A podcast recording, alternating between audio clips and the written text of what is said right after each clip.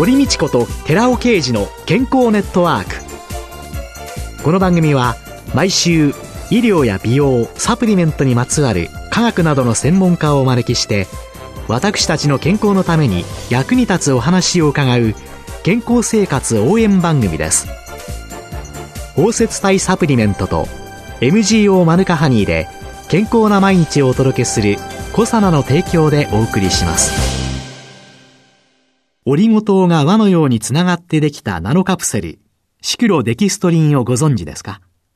シクロデキストリンはサプリメントに含まれる有効成分を包み込んで熱や酸化から守り体内への吸収率を高めます。コサナではシクロデキストリン研究の第一人者神戸大学医学部客員教授の寺尾啓治社長による出張セミナーのご依頼を随時受け付けています。サプリメントにまつわる科学にご興味のある方は、ぜひ一度ご相談ください。お問い合わせは平日の午前9時から午後5時半までフリーダイヤル0120-496-537フリーダイヤル0120-496-537寺尾啓治のシクロデキストリン出張セミナーのお知らせでした。こんにちは、堀道子です。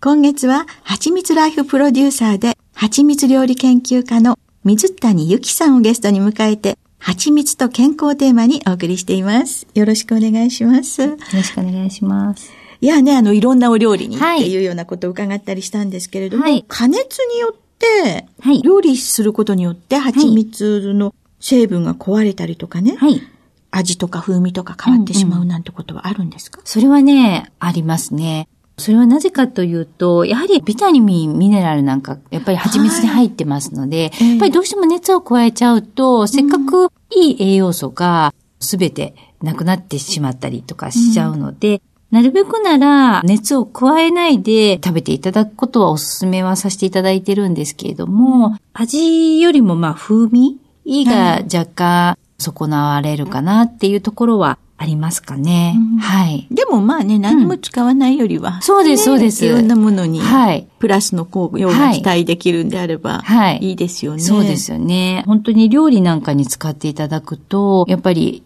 それだけでも栄養素も取れるので、すごくおすすめですけどね。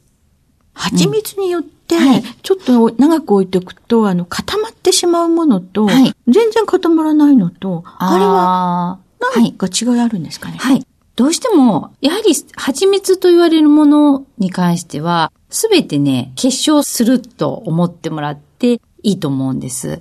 で、その中でも、そのお花の種類によっては、結晶しにくい蜂蜜の種類っていうものがあるんですね。はい。固まりにくいのと、固まりやすいのがある。あ、そうです、そうです、そうです。どんなものが固まりやすいですか、えっとね、固まりにくいものは、ええ、アカシア皆さん結構アカシアって聞くとよくご存知かと思うんですけども、アカシアの蜜が一番固まりにくい、はい、ものですね。後の蜂蜜はもう大体結晶しやすい、固まりやすいものにはなってくるんですが、どうして固まってしまうのかというと、例えば温度差が激しいところ、はいはい、例えばこう朝と夜と温度差が激しいところに、まあ、例えば保管しておくと、ええ、それが固まりやすくなるんですよね。なので、一定の温度を保つ場所に置いておくと、その頻度は少なくはなってきます。固まりにくく。固まりにくくなくなります。なのでどうしてもやっぱ冬場よくありますよね。固まっちゃって白くなって、ジャリジャリみたいなお砂糖の。ジャリジャリになっても食べられるんですよね。もう全然問題ないですよ。またジャリジャリ感が美味しいって言われる方もいるんです。そう、トーストなんかに塗るとね、はいはいはいはい、あのジャリジャリ感は、なかなか、そうなんです。いい味ですよね、うん、そうなんですよ。ね、どうしても固まってちょっと嫌だなって言われる方に関しては、うん、そういった保管を気をつけていただければ、しにくくはなります、ね、あ、温度がある程度一定のところに保管をしていくと大丈夫ということなんですね。はい。あとあの、蜂蜜化粧品とか、はい、お風呂に入れたりとかっていうようなことも、はい、この水谷さんのお書きになった、蜂蜜力という本の中に、いろいろ記載されてるんですけれども、はい、蜂蜜の美肌効果について少し教えていただいてもいいですか？はい。蜂蜜のその美肌効果と言いますと、これ一番蜂蜜の保湿力保湿力。はい。はい。と、あと吸水力。第1回目にね、保湿力は聞きましたけれど、はい、お伺いしましたけれども、はい、吸水。吸水ですね。はい。はい。水を呼ぶ。っていうのがすごく役立つ効果だと思いますね。えーお肌、やっぱり乾燥してくると、どうしても張りがなくなってきたりするじゃないですか。うん、で、乾燥によっては、紫外線を浴びて、シミができやすくなったりとかっていうのが、一番こうダメージが大きいと思うんですけども、うん、それをまあ蜂蜜で補うという美肌効果を私は推奨してるんですけれども、はい。以前ね、この番組にもね、はい、蜂蜜姉妹っておっしゃる二人に出ていただいて、はい、何にでも蜂蜜を使ってらっしゃって、はいはいはい、あの、洗顔の時にも蜂蜜をプラスされてって、とってもね、綺麗なお肌してらして、今日もね、水谷さんもお伺いしても本当に綺麗なお肌で。もうありがとうございます。一日の中でどういうふうにそれを、蜂蜜を利用されてるんですか、水谷さんは？私はね、もう生活の一部となってますね、蜂蜜は。ええ、まず、もうもちろんその美肌もそうですけど、はい、まず朝、それこそ顔を洗うときに、蜂蜜を小さじ1杯ぐらい入れて、はい、まあ洗顔する。はい。夜になってくると、まあ、女の人はお化粧しているので、クレンジングしますよね。でクレンジングの中に蜂蜜を入れて、また顔を洗うとかっていう風な形で、あと、まあ、お風呂の中に入るときも蜂蜜使ったりとか、あと、まあ、シャンプーとか、トリートメントの中にも蜂蜜を加えたりとか、それこそすべてのものに蜂蜜を加えて使うっていうことをやってますね。それは今、その市販されている、うん、例えば化粧水であったりだとか、うん、クレンジングであったりだとか、うん、石鹸だとかっていうものに蜂蜜を少し加えてお使いになる。それでも全然構いませんけど、例えば今使っているもの、例えばもう蜂蜜が入っていない洗顔石鹸であったり、クレンジングとか、どんなものでもいいんです。その中にちょっと蜂蜜を加えて、していただくっていうことですよね。はい。水谷さん自身は、基礎化粧品みたいなものは、蜂蜜でお作りになったりするなんてことあるんですか、えー、そうですね。まあ、手作りで作ったりもしますね。まあ、簡単にできるものしかやってないんですけども、えー、例えば、ハンドクリームだったりとか、えー、あと、リップクリームとか、あとは、化粧水なんかも、生成水と蜂蜜とっていう感じで作ったりとかもしますし、ハンドクリーム、リップクリームなんかは、あと蜜蝋と蜂蜜と、あとまあオイルですよね。そういったものをこう組み合わせて作ったりするんですね。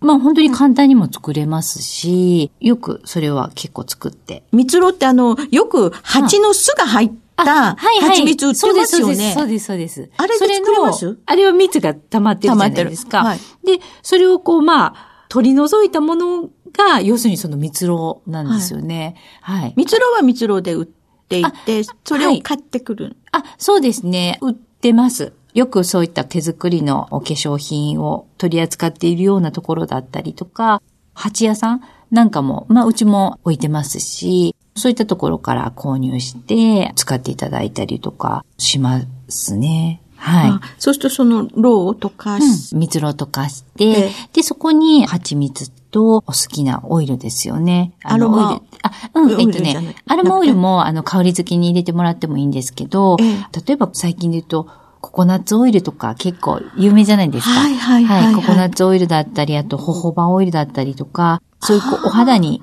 使うような、そのオイルなんかを加えていただいて、まあ、溶かして、そういった状態にするみたいなものを作ったりとかしてますね。でも、手作りなので、やっぱり市販で売られてるような、その、例えば防腐剤がとか、保存料っていうのも一切入ってないんですね。うん、なので、まあ、なるだけこう早く使い切っていただかないとっていうことは言ってるんですけど、うん、はい。あじゃあね、ちょっと一手間かけられる人はそんなのそうですね。いいのかもしれませんね。はい。あの、水谷さん、おすすめの蜂蜜風呂っていうのは、これは、よくぞ聞いてくれました。そうなんです。私、主婦でもありますので、やっぱりその、合理的、そして、まあ楽で、で、簡単でっていう時短でまあ、綺麗になろうっていう、まあ、勝手に自分で作りまして、蜂蜜風呂っていうものを考案したんですけど、ええ、これすごくもう本当に簡単なんです。はい。はい。例えば、まあ、夜ですよね。はい。まあ、お風呂入ると夜。はい。まあ、その時に先ほど言いましたように、クレンジング、お化粧落としに、まずクレンジングの中に蜂蜜を入れていただいて、で、お顔をこう、馴染ませてもらいますよね。はい。で、普段だったらそのままこう、洗い流すじゃないですか。ええ。でも、私の場合は、お風呂に浸かるんです。そのまんま。蜂蜜入りクレンジング。クレンジング。顔をこう。かなんかをつけたまま。で、そのままです。はい。そのまま湯船に浸かります。そうすると、だんだんこう、スチーム効果ですよね。お風呂のお風呂の。スチーム効果になりまして、毛穴が開いてきます。はい。はい。で、それでまた上がりまして、そこからこう顔を洗い流すんです。そうすると、やっぱり毛穴の中が開くので、まあ汚れなんかも取りやすくなりますし、っていうので顔を洗うと、もうすっごくね、もちもちというか、しっとりとするんですよ。あの、お顔まじまじ拝見したら悪いかなって思いながら、まじまじと拝見してるんですけれども。毛穴本当にないですよね。見えないですよ、ね。いや、そうですかね。いや、あるのはあるんですけど、そうすると本当にこう余分な汚れなんかも、ええー取れますし、えー、かつ、蜂蜜を使ってるので、無駄な水分まで取り除かないんですよね。だからこう、補ってくれるっていう効果で、それをまあ洗い流してもらう。まあそれだけで多分実践してもらうと、お肌のこう感触が違って違ってきます。はい。で、それをした後に洗顔ですよね。はい。で、洗顔の中にも蜂蜜を加えてもらう。はいはい。で、そのままこう泡立てて、お顔洗ってもらう。またそれも、よくこう、洗顔した後に肌が突っ張るとか、はいはい、こう、あるじゃないですか、えー、それっていうのはやっぱりこう、余分な水分までも取っちゃうんでしょうね。うん、でも、やっぱ蜂蜜を加えることによって、やっぱりすごく保湿力が高いので、うん、それもこう、シャットアウトしてくれるっていうので、しっとりと仕上がる。うん、シャンプーなんかにも蜂蜜加えていただいてもいいですし、あと、コンディショナーなんかにも蜂蜜加えていただいてもいいですし、はい、蜂蜜を加えて体洗ってもらうと、体の保湿効果も高まりますし、はい。毎日していただかなくてもいいんですけど、私はこうたまに蜂蜜パックっていうものもやってて、顔に蜂蜜をそのままこうベターっと。蜂蜜そのものをダイレクトに塗ってしまう。ベターっと塗って。ええ、またお風呂に浸かるんです、そのまま。はい。で、3分から5分ぐらいですよね。こう、まじわじわーっとこう、また暖かくなってきて。そしたら、その湯船の中で、そのままこう顔を、蜂蜜をついた顔をこう洗い流して、するんですよ。そうするとまあ、お風呂の中にも蜂蜜入ってきますので、入浴剤代わり、蜂蜜入浴剤として使うこともできるので、そんな感じで全てこう蜂蜜オンリーでやるというのが私流というか、はい。まさに時短の蜂蜜風呂。時短で。でも考えたら、はい、更年期以降、ある程度の年齢になってまいりますと、うん、皮膚というのが非常に乾燥して、はい、老人性創用症とかって言われる、痒くなる。はいはいはい、これってまさに乾燥。はいはい、肝微症っていうことになると、はいはい、そういう方って蜂蜜風呂いいですよね。いいと思いますよね。はい。すごくあの、やっぱりこう、しっとりとしますので、その分やっぱりその保湿力っていうものがあるんでしょうね。よくね、すねとかね、足がもう痒くて痒くてっていうので、眠れないっていうね、はいはい、高齢者の方、背中とか、はい、いろいろいらっしゃるんですよね。はい、そうするとそういう方ってちょっとそこに蜂蜜に塗って、はい、それでしばらくしてそのまんまお風呂に入って、はい。でもいいんですよね。でもいいでしょうね。ね、試してみる価値大いにありですよね。そうですよね。はい。一つだけ注意していただきたいのが、はい、やはりあの肌に直接蜂蜜を塗るとかっていう行為に関しては、はい、それぞれお肌の状態もありますし、うん、肌の弱い方もいらっしゃるので、まずはよく言われるパッチテスト肌の弱い部分にちょっと蜂蜜を垂らしてみて、うん、まあ自分に合うかどうかっていうものを確かめてから、やることを一番お勧めさせていただいてますね。そうですね。はい。皮膚はね、余分なものを中に入れないっていうね。そうなんですよ。あれだから、はい、アレルギーに。そうなんです。っていうようなことを、ちょっと注意をする、そうですね。それをしていただいてから、直接お肌に塗るとかっていうことはやられた方が、トラブルの会費になりますのでね。うん、はい。じゃあ、ちょっとそこだけ、はい、ポイントで気をつけてください、はい、ということですね。はい。今週のゲストは、はちみつライフプロデューサーで、はちみつ料理研究家の水谷由紀さんでした。来週もよろしくお願いします。はい、ありがとうございます。続いて、寺尾刑事の研究者コラムのコーナーです。お話は、小佐奈社長で、神戸大学医学部客員教授の寺尾啓二さんです。こんにちは、寺尾啓二です。今週はサイクロパワーマヌカハニー、抗炎症作用についてお話ししていきます。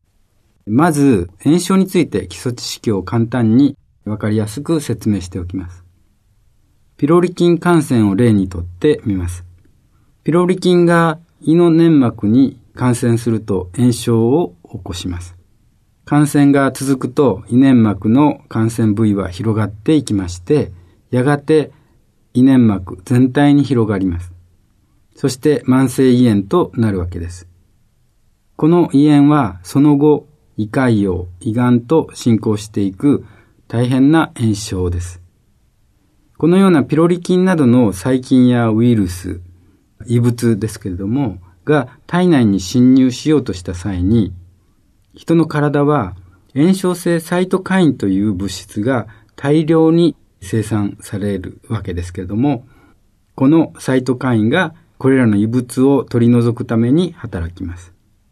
しかし、この炎症性サイトカインという物質は炎症を引き起こすことにもなるわけです。炎症性サイトカインの中でも代表的な物質が TNF-α、主要のエシ因子ですけれども、これは文字通り腫瘍を攻撃する物質ですので、私たちの体にとっては大変重要な物質です。関節リウマチ患者の関節を調べると、TNF-α が炎症の原因物質として通常より増えていきます。TNF-α は関節の痛みや腫れの原因だけではなくて、他の炎症性サイトカインも作り出します。そしてリウマチはどんどん悪化していくというようなそういった作用もあるわけです。そこで TNF-α の酸性を抑制できれば炎症も収まることになるわけ。炎症とその原因物質のお話をしました。お話は小佐奈社長で神戸大学医学部客員教授の寺尾啓二さんでした。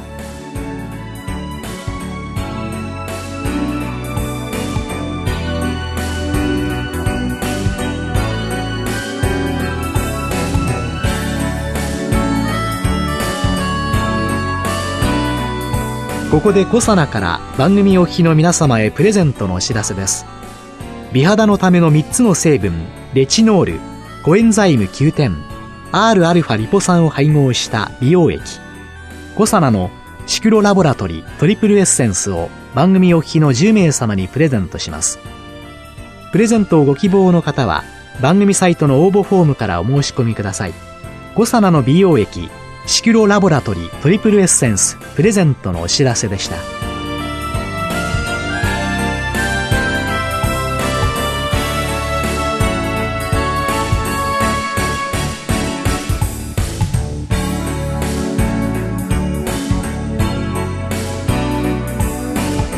堀道子と寺尾啓二の健康ネットワーク。